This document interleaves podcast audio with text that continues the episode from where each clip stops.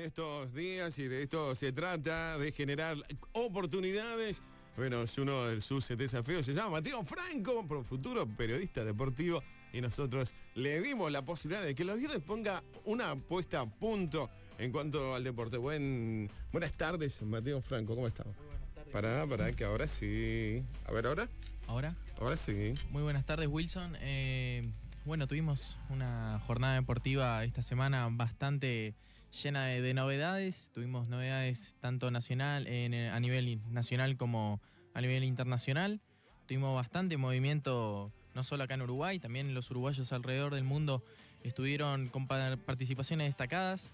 Eh, arrancamos con bueno, el arranque del campeonato clausura, un campeonato clausura que en la primera fecha tuvo muchísimos empates, tuvo el partido entre Cerro Largo y Danubio, que Cerro Largo le ganó 3 a 0 a Danubio, Danubio se sigue hundiendo en la tabla del descenso, queda muy complicado junto, junto bueno, con, con Cerro, que también es otro equipo que está muy complicado. Torque le ganó 3 a 0 a Fénix, River perdió con Cerro, Cerro Largo empató con Nacional 0 a 0, Wanderers 2 a 0 le ganó a Danubio, Plaza Colonia... Eh, Plaza Colonia perdió con progreso en la, en la fecha 2. Deportivo Maldonado perdió con Liverpool también en la fecha 2, 4 a 2. Y queda el partido de hoy a las 17.30 entre Rentistas y Boston River. El partido eh, de Peñarol contra Defensor queda aplazado, todavía no hay una fecha definida, también está aplazado el partido entre Peñarol y Danubio. Eh, por, bueno, por casos positivos en el equipo Mancha, eh, Britos, Piquerés, Giovanni González, Acosta y Álvarez Martínez son los jugadores que dieron positivo en Peñarol y el, reglamento dice que ante cinco casos o más eh, en un plantel, el equipo puede pedir la suspensión. Peñarol no pidió la suspensión en la fecha pasada contra Cerro, en la que, bueno, empató el equipo Mancha 1 a 1 contra el equipo de la Villa. Y hoy, eh, bueno, hace unos días Peñarol eh, pidió a raíz de, bueno, le pidió a la AUF la suspensión de los dos partidos que le quedaban en, en el fin de semana y luego entre semana contra Defensor y Danubio. Después tenemos la noticia de los uruguayos alrededor del mundo. Tenemos, eh, bueno, un uruguayo que estaba parado hace bastante tiempo y llega a Peñarol, como es el caso de, Maximiliano el Mono Pereira, que llega a Peñarol libre después de no jugar más de un año. No juega desde mayo de 2019, cuando jugó su último partido en el Porto de Portugal. Y llega a Peñarol como agente libre, va a poder incorporarse cuando se abran las fronteras acá en Uruguay a partir del 1 de febrero para jugar el campeonato de clausura. Así que dentro de unas dos semanas vamos a tener al, al Mono Pereira acá en Uruguay jugando para Peñarol. Un jugador que, bueno, se tiene que poner a punto físicamente, ya que más de un año sin jugar y, sin equipo, me imagino que, no debe estar en perfectas condiciones el Mono Pereira. Así que bueno, eh, va a llegar bastante falto de fútbol, me imagino que se va a tener que ganar la titularidad, además es un jugador de 36 años, un jugador bastante histórico en la selección uruguaya, con más de 100 partidos en la selección. Hace poco era el jugador con más eh, partidos por la selección celeste. Así que bueno, Peñarol incorpora un, a un exjugador de la selección uruguaya, el Mono Pereira, para jugar el campeonato clausura. Y el Mancha se sigue armando, se sigue, sigue mejorando su plantel. Me parece que esto no es tanto una mejora. Es un jugador que obviamente te puede aportar mucho en el vestuario, pero hay que ver cómo llega futbolísticamente. Después tenemos la vuelta de Fernando Muslera luego de seis meses fuera de las canchas por una lesión de Tibi Peroné, que, bueno, hace varios meses no venía jugando Muslera, seis meses. Y vuelve en la victoria del Galatasaray frente al Denis Lispor por 6 a 1. El arquero uruguayo. Le dio suerte, le dio suerte, entonces. Sí, volvió, volvió, bueno, eh, no pudo atajar uno de los remates del Denis Sport pero bueno, ganaron 6 a 1 en uno de los equipos más grandes de, Turquía. Está tercero en la Liga Turca, el Galatasaray. Ganaron 6 a 1 y fue titular Marcelo Sarachi, que es otro de los uruguayos que, juega en esa Liga Turca. Junto a Muslera fueron titulares en el equipo turco.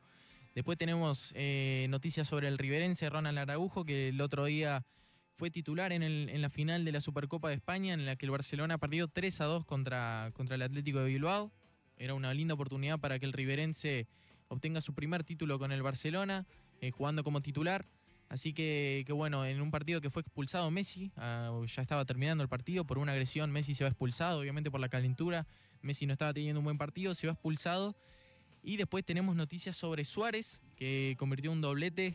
Una de las noticias de, vinculado a Araujo fue que la empresa que mm, patrocina el equipo le regaló un auto. Ah, sí, sí. bueno, otro más, otro más. Ah, ya es el segundo. Y sí, ya le habían regalado uno, me ah, acuerdo. cuando, llegó. yo leí en el periódico y entré. Bueno, entré para ampliar la información. Fa, terrible máquina, impresionante. Sí, no, me acuerdo la marca. creo que no sé si es no, no sé si. Montón de chiches, sí, no me acuerdo si era Renault o una de esas marcas. No sé qué marca era. Pero obviamente, me acuerdo cuando, llegó al Barcelona, salieron, bueno, salió la noticia que también le habían regalado un auto y, bueno, había llevado a su padre allá a España, obviamente un, momento muy lindo y obviamente para un chico tan joven debe ser algo muy, una experiencia maravillosa, obviamente ser el titular en el Barcelona y obviamente nos llena de orgullo a todos los riverenses, así como varios riverenses en todo el mundo. Después tenemos eh, las noticias sobre el partido del Atlético de Madrid contra el Eibar, un doblete de Suárez para llegar a los 500 goles oficiales como profesional. Suárez eh, convirtió a los 40 minutos y luego convirtió a los 89 un penal, la picó como, como bueno, estamos acostumbrados que lo, que lo hace el Oco Abreu, ahora no tanto, pero, pero obviamente es una marca. Me parece que las picadas son una lotería. El otro día no sé Obviamente es. El campeonato brasileño, Copa Libertadores, que, picó y la tiró al medio. Chao. Sí, obviamente es. y, obviamente la. Yo cansé de hacerla cuando era jovencito y jugaba al fútbol y era difícil que te salga porque obviamente en el baby full principalmente ya se vio que le intenten picar, pero obviamente el arco eh, viene en la mitad de un arco de 11. Y además, bueno, eh, te juegan mucho los, reflejos del arquero y si está muy tirado, pero obviamente eh, influye bastante la audacia de Suárez. En un minuto 89 estaban empatando 1 a 1 y el pistolero, bueno, su gol 500 como profesional es una es de penal y, y la picó contra, contra, bueno, contra el Eibar.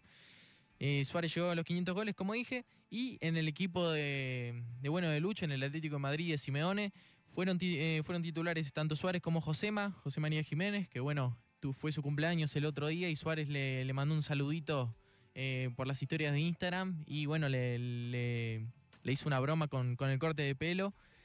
Y también ingresó en el Atlético de Madrid en, en el entretiempo, ingresó Lucas Torreira, que, bueno, se viene ganando un puestito en el segundo tiempo en el Atlético de Madrid. Lucas que no viene teniendo sus mejores partidos, obviamente, venía falto de fútbol desde la Premier League, pero bueno, se va ganando un lugar en el equipo del Cholo Simeone.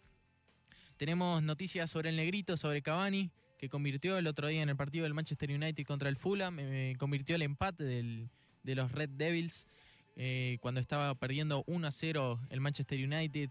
Eh, a los 20 minutos convirtió Cavani y bueno, es un me parece que todos nos alegramos cuando convierte Cavani después de todas las injusticias que estuvo sufriendo eh, a lo largo de bueno, de todo este mes y, a lo largo de, bueno, de, estos dos años que fueron complicados, me parece para Cavani en, lo que corresponde a clubes, después de, bueno, un largo periodo como suplente en el PSG y ahora se va ganando su lugar de a poquito en su quinto partido como titular, Cavani convierte su quinto gol en el Manchester United y bueno, se va afianzando también en la Premier League, que es una liga nueva para, para Después tenemos noticias sobre Rodrigo Bentancur, que fue campeón de la Supercopa de Italia con la Juventus, luego de ganarle 2 a 0 al Napoli, en un partido especial, principalmente para Cristiano Ronaldo, ya que superó a, Joseph Bican, al, al, jugador europeo Joseph Bican, y es el máximo goleador de la historia del fútbol. Muchas personas obviamente contradicen esta, este, este dato, que obviamente hay muchas fuentes distintas que, dan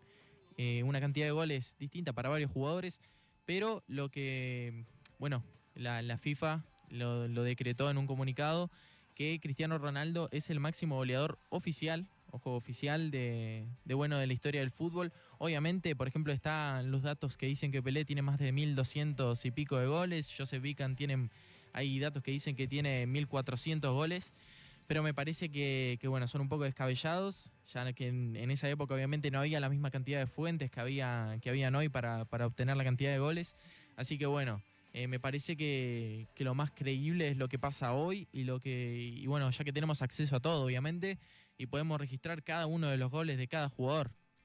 Después tenemos las noticias del handball. Ah, pará, me faltó, bueno, me faltó aportar un dato sobre, sobre Cristiano Ronaldo, que llega a su gol 760 en 1040 partidos, es el jugador de bueno, de esta lista, de este, de este top que más partidos tiene. Obviamente tiene un promedio más bajo de gol, pero es un promedio de 0.73 goles eh, por partido, casi un gol por partido, y convierte un gol cada 78 minutos, que bueno, es una barbaridad. Eh, Vican tiene también un promedio muy bueno, tenía un promedio muy bueno en 500 partidos, eh, un poco más de 500 partidos, convirtió 759 goles, que es un promedio superior al gol por partido, que es una bestialidad obviamente, en una época muy distinta. Después tenemos para finalizar las noticias del handball masculino. Como dije la semana pasada, Uruguay debutó. Yo creo que vale la, experiencia, ¿no? El haber ido. obvio, obvio, obvio. Es, yo lo subí a Instagram y para mí es histórico lo que está haciendo Uruguay, obviamente. Eh, poniéndose frente a grandes selecciones como lo fue Alemania el otro día, más allá de la derrota 43 a 14.